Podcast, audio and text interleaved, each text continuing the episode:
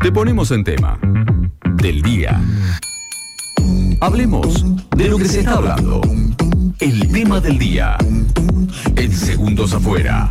Bueno, hay un tema del día bastante desestructurado. Nos vamos a charlar con un historiador en un ratito nada más, pero por supuesto referido al Día de la Tradición Argentina, fecha patria Silabio y todos los niños en escuelas, colegios y, demás, bueno, eh, asistiendo al acto, todos em, metidos en esta cuestión del argentinismo, de las costumbres y de todo lo que significa el Día de la Tradición para todos nosotros. Bueno, el 10 de noviembre de 1834 nacía eh, la persona por la cual hoy es el Día de la Tradición, el señor José Hernández nació ya por Caseríos en Pedriel, en una chacra de su tío Juan Martín de Porredón, de ahí viene un poco la familia. Estudió en el Liceo de San Telmo y en 1846 viajó con su familia al sur de la provincia de Buenos Aires. Dicen algunos, se lo vamos a preguntar a nuestro historiador, que ahí es donde eh, el señor José Hernández empieza a tener un poco más de familiaridad con el tema del gaucho y las costumbres argentinas, que después termina siendo en consecuencia la edición de El Martín Fierro, que bueno, representa todo lo que tiene que ver con la tradición argentina. Le damos la bienvenida en este este, en esta mañana de 10 de noviembre a Roberto Colimodio Galloso, él es historiador, ya hemos charlado en algún momento con él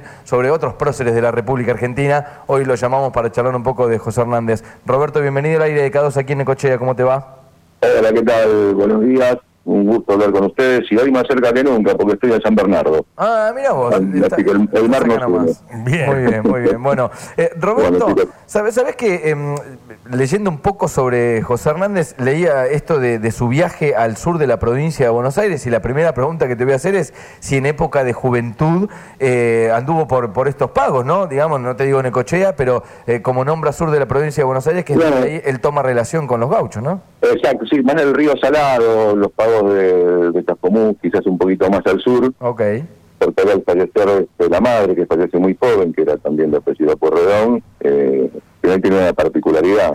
La familia materna era unitaria y la paterna federal. Y ah, la gran grieta. Sí, y entonces al quedar huérfano de madre, bueno, el padre se lo lleva eh, al, campo y ahí empieza a, a tener contacto, digamos, con, con las tradiciones gauchas, ¿no?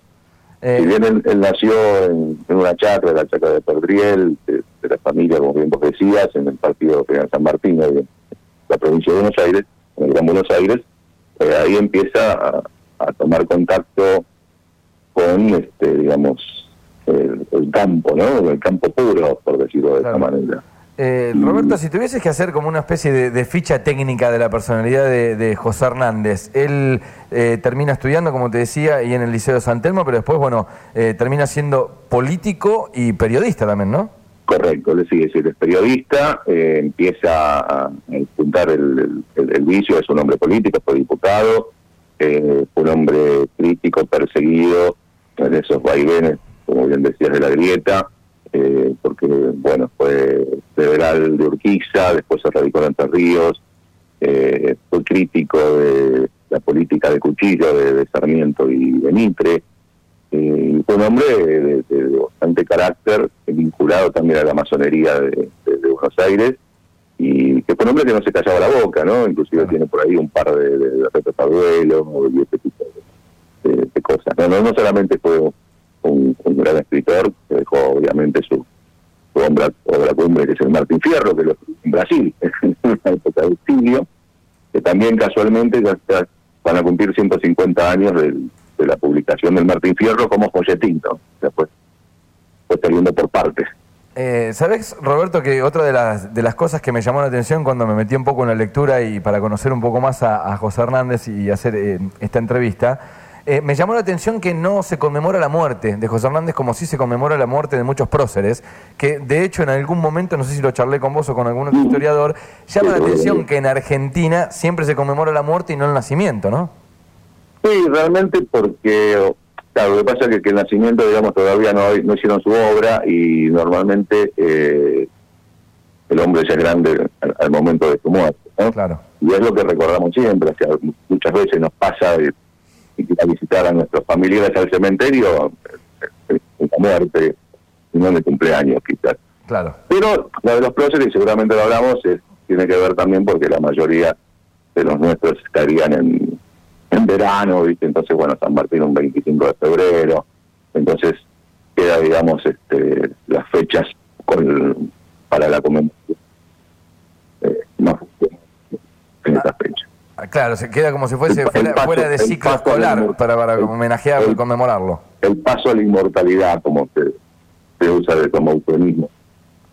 En este caso sí de, de Hernández cuando se lo propuso para hacer el Día de la Tradición en la década del 30, una iniciativa que nace en la provincia de Buenos Aires en La Plata y que obviamente después se va se va difundiendo hasta ya digamos conmemorar el día fijo en el nacional en 1975 y siempre tuvo la impronta obviamente gauchesca por, por el Martín Fierro y porque se- ah, los pagos de Areco se, se prendieron a la medida y entonces eh, eh, empezamos a, a- estas ¿Sabes qué? estos recuerdos de nuestra de nuestra historia común, ¿no? Porque tiene que ver la tradición con la historia común.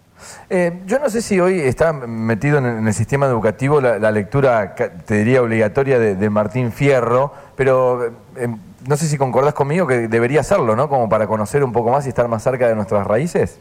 Yo ya que pasé el medio siglo, en mi época escolar, leíamos el Martín Fierro, Segundo Sombra, el eh, digamos, dentro de, la tradición. No sé realmente hoy si con la gran cantidad de información que tienen que manejar hoy en las escuelas, eh, no pasa de largo, ¿no? Claro. Creo que, que tiene mucho que ver no solamente con la literatura, sino también con la historia. O sea, hay materias sociales que han, han quedado de lado y han pasado a, a mejor vida, como la, la geometría, la aritmética.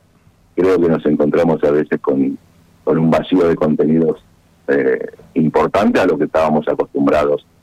Eh, yo lo viví con mi hijo, entonces también han cambiado eh, los, los planes no sé si es obligatoria, la, tendría que ser obligatoria, pero sí creo que necesitaría una, una difusión porque es parte de nuestra idiosincrasia, ¿no? Y respecto, Bueno. respecto a José Hernández, Roberto, te consulto, porque vos sabés que hace, hace un tiempo charlamos con Felipe Piña también sobre mm, eh, Martín de Güemes, que, era uno de esos próceres a los cuales eh, también eh, terminamos coordinando y llegando a la misma idea con Felipe Piña, que era que había obtenido como un reconocimiento eh, tardío, si se quiere, y si lo podemos llamar de, de esta manera. ¿Con Sí, José. Hernández, ¿Con José Hernández crees que puede pasar algo parecido? Como que nos, nos vamos olvidando, estamos cada vez más lejos de eso, de su obra y demás. Lo que pasa es que son dos figuras completamente diferentes, ¿no? O sea, estamos hablando de, de un prócer nacional como Güemes, que, que gracias a los salteños, que era su, obviamente los salteños siempre lo reconocieron, pasó de ser un héroe local a un héroe nacional. Y en cambio José Hernández, bueno, es un, hombre de, letras y que de golpe, ya, ya, no va a haber un Güemes nuevamente, no va a haber un San Martín, un Belgrano, haber próceres de, ese tamaño. Y quizá, bueno, hombres literatos como, como José Hernández eh, han sido después, con el correr de los años, este, cambiado quizás el tema de la literatura, ¿no? Tenemos a Borges, tenemos a Cortázar, entonces digamos que las, que las figuras pueden ser eh, superadas, pero obviamente dentro de la literatura eh, primitiva, hombres como Hernández, Obligado, creo que, Inmobulables, que creo que llegan a, a tener parte de ese, de ese podio dentro de nuestras primeras letras argentinas, ¿no? Eh, ¿Sabes que me imaginaba esto, Roberto, y en la última te invito a un juego? ¿Qué, qué pasara si, o qué pasaría, mejor dicho, si, si José Hernández tendría que escribir el Martín Fierro hoy? ¿De qué costumbres hablaría, no? Digo, ¿el, el fútbol estaría metido dentro de esas costumbres? Por ejemplo, Supongo ¿no? que sí, habría que cambiar la taba eh, y un montón Por de un juegos. tejo, ponele. O ponele, o el pádel, ¿viste? Oh, claro, exactamente, exactamente. pero seguramente creo que, que, que- que el fútbol, pero vos fíjate que también eh, hay muchas cosas del Martín Fierro, ¿no? Que podemos tomar dentro del fútbol. O sea, los hermanos sean unidos, este, porque los mejoran no fuera, lo podemos tomar tanto tanto en política como, como en el fútbol, ¿no? Hay un par de máximas que no cambian, digamos, puede cambiar el escenario, pero no cambia la intención. Exactamente, vos fijate que ahora viene el Mundial, que es una tradición también, ¿no? Claro. Entonces todas las hinchadas, ya ahí no, no, no importa de, de- de qué cuadro seas, eh, todos vamos a tener la misma camiseta. Y realmente, y, y tiramos todos para el mismo lado, salvo alguno que siempre va a criticar, ¿no? Pero eso siempre hay, algún boy corneta, diría. Claro. Este, pero creo que, que las enseñanzas del, del, del Martín Fierro, porque realmente es una obra extensísima, que más allá de pintar una época, de pintar eh, Teja, muchísimos consejos, como los, los- viejos consejos del viejo Vizcacha, que es un personaje entrañable, y nos deja muchísimas enseñanzas sociales y de vida, ¿no?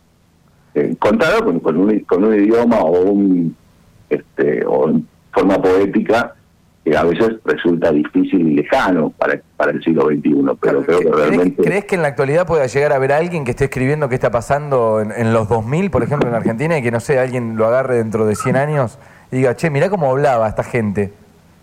Bueno, eso lo, lo estamos lo, vemos en, en, mucha de la literatura, la de César Aira, eh, creo que, que, como lo hizo Art en su época, donde hay un montón de movimientos. No, no nos olvidemos del Lunfardo, claro. que, que, de golpe también contó la realidad urbana de Buenos Aires de, una manera pintoresca. O sea, creo creo que siempre va a haber exponentes, eh, quizás ahora, bueno, haya mayor difusión o mayor cantidad. No nos olvidemos de los raperos, de, de, de todo ahora, de todo el, no, no, ¿sabés que me imaginé alguien diciendo dentro de 100 años, mirá, eh, aquí empezó el lenguaje inclusivo y según bueno. el desarrollo que tenga el lenguaje inclusivo, diciendo que, que, es totalmente una locura o que recién ahí arrancaba la nueva moda de, de, o la nueva forma de hablar, ¿no? Ahí se va a complicar la rima, ¿no? Porque va a terminar todo con él. Claro. Pero...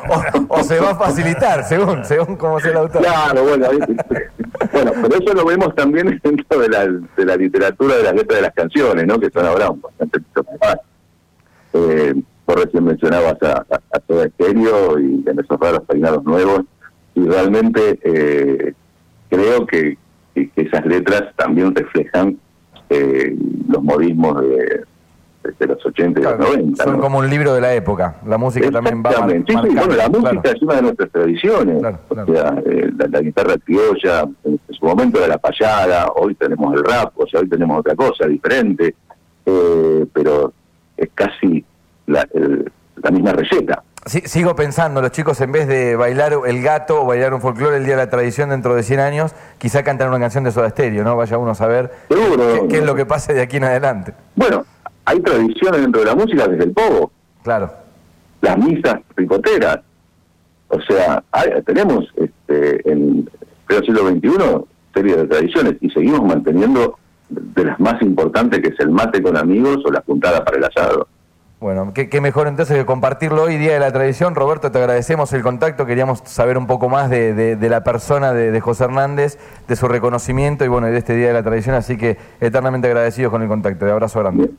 No, al contrario, gracias a ustedes muchachos y a la gente de la estación. Un fuerte abrazo para todos los que escuchan. Bueno, Roberto Colimadio Galloso, lo vas a ver en la pantalla de la tele. Todo el tiempo, en todo el tiempo. Eh, historiador nacional charlando un poco de José Hernández y de este Día de la Tradición.